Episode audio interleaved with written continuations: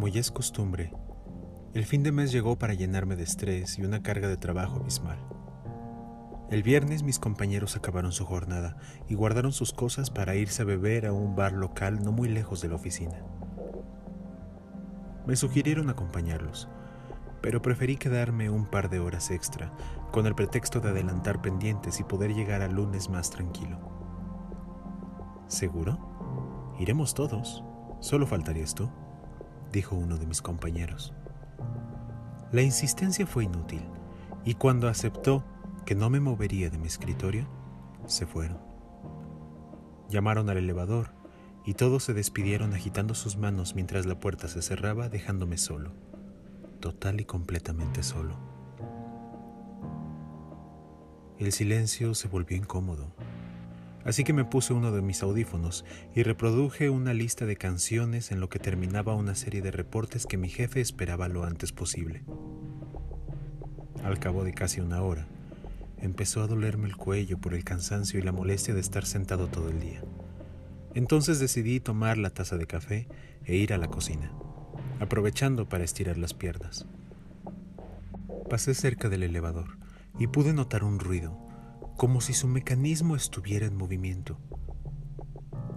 ¿Quién andaría en el edificio a estas horas?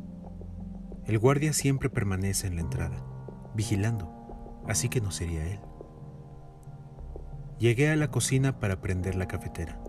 De la máquina dispensadora tomé un paquete de galletas mientras se filtraba la bebida y comenzaban los ruidos propios de la lluvia. Por fortuna, mi coche estaba estacionado cerca de la entrada, así que el clima no me preocupaba tanto. Cuando volví al pasillo, listo para terminar de llenar los documentos y redactar correos, hubo algo que me distrajo del plan. Saliendo del baño, a escasos dos metros de mí, aparece mi jefe completamente empapado. Se notaba pálido y un poco ojeroso, pero sobre todo nervioso. Ambos nos asustamos y casi derramé el café sobre mi camisa. ¿Sucede algo? Pregunté con cautela, pero nada. Apenas respondió con un Estoy bien, gracias, y llamó al ascensor. Entró apresurado y apretó repetidas veces el botón hasta que desapareció tras las puertas. Debo admitir que esa pequeña escena me dejó algo alterado. Por lo regular porta una actitud de respeto y superioridad, pero ahora era todo lo contrario. Estaba fuera de mis manos, así que volví a mi escritorio. Iban a dar las 10 de la noche, según mi reloj, y todavía quedaban pendientes por terminar. Un ruido extraño proveniente de afuera llamó mi atención. Desde la ventana vi un coche aparcado junto al mío en el estacionamiento. Solo eran esos dos, ningún otro. Por la falta de luz no podía distinguir si era mi imaginación o alguien esperaba dentro del automóvil. Era una silueta, pero pude sentir su mirada, algo intimidante. En ese mismo instante llegó un mensaje de mi amigo al celular. Decía, ¿cómo va todo? ¿Sigues en la oficina? A mí me daría miedo estar solo allá. Sí, comenzaba a darme miedo. Vi de nuevo por la ventana. Ahí seguía el sujeto. Preocupado y para nada concentrado, Pensé que lo mejor sería acabar lo que estaba haciendo e irme de ahí. Luego recordé que el coche misterioso estaba junto al mío. ¿Y si llamaba a mi amigo para que viniera por mí? Tomé de nuevo el celular, casi sin batería, y me dispuse a marcar. En ese instante escuché unos pasos provenientes del otro lado. Alcé la mirada en el momento justo en que una persona se internaba en el pasillo se me heló la sangre. Lo primero que pensé fue que el tipo de abajo venía a robar. Pero ¿cómo pudo burlar al vigilante? ¿Entró por la escalera? Porque la pantalla del elevador marcaba que seguía en la planta baja. De inmediato fui a la ventana para comprobar mis sospechas. El auto estaba vacío. En el momento menos oportuno se agotó la batería de mi celular. Sigilosamente Fui a mi cubículo y lo conecté a la corriente, y como todos saben, tardaría en prender de nuevo. Descolgué el teléfono del escritorio marcando el número de emergencia. Mis manos sudaban, más porque los pasos volvieron a hacerse presentes, cercanos.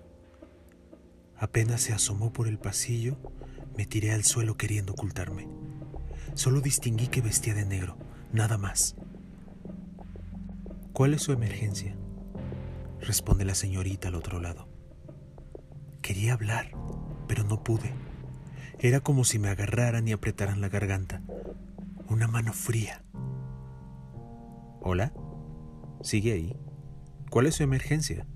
insistió. Levanté la vista echando la cabeza para atrás. Sus ojos blancos, brillosos, se grabaron en mi mente al mirarme. Sentí terror. Perdí el control de mi cuerpo y este no pudo reaccionar. Su cabello largo, negro, la piel oscurecida. No tenía boca, pero el lamento lejano salía de ella. El celular vibró al encenderse. ¿Hola?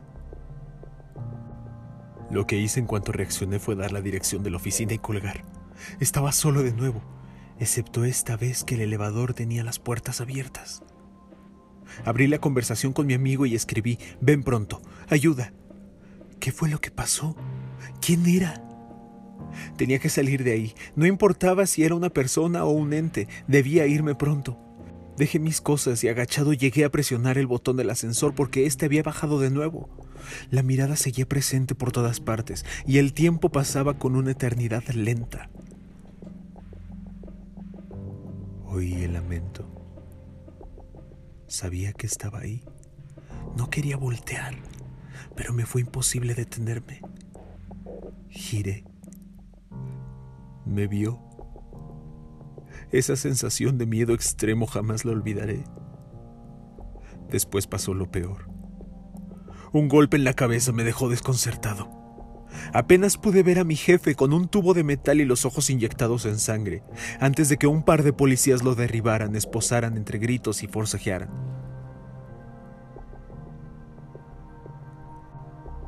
Habían encontrado al guardia inconsciente y de inmediato subieron por las escaleras.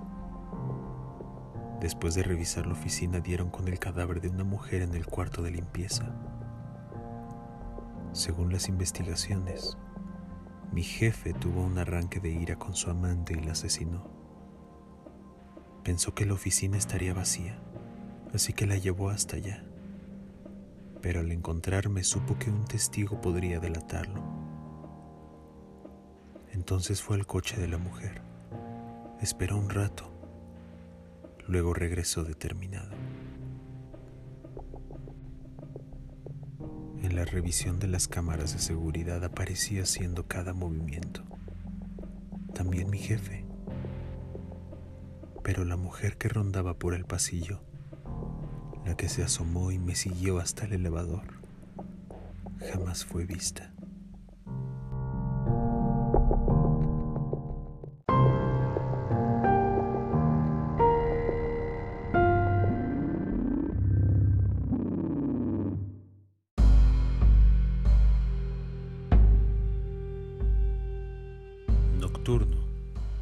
Es un podcast escrito, producido y narrado por Rock Serpa. Si te gustó, no dudes en suscribirte y compartir. ¿Tienes una historia? En la descripción está el medio de contacto. Que esta noche sea una de las más escalofriantes.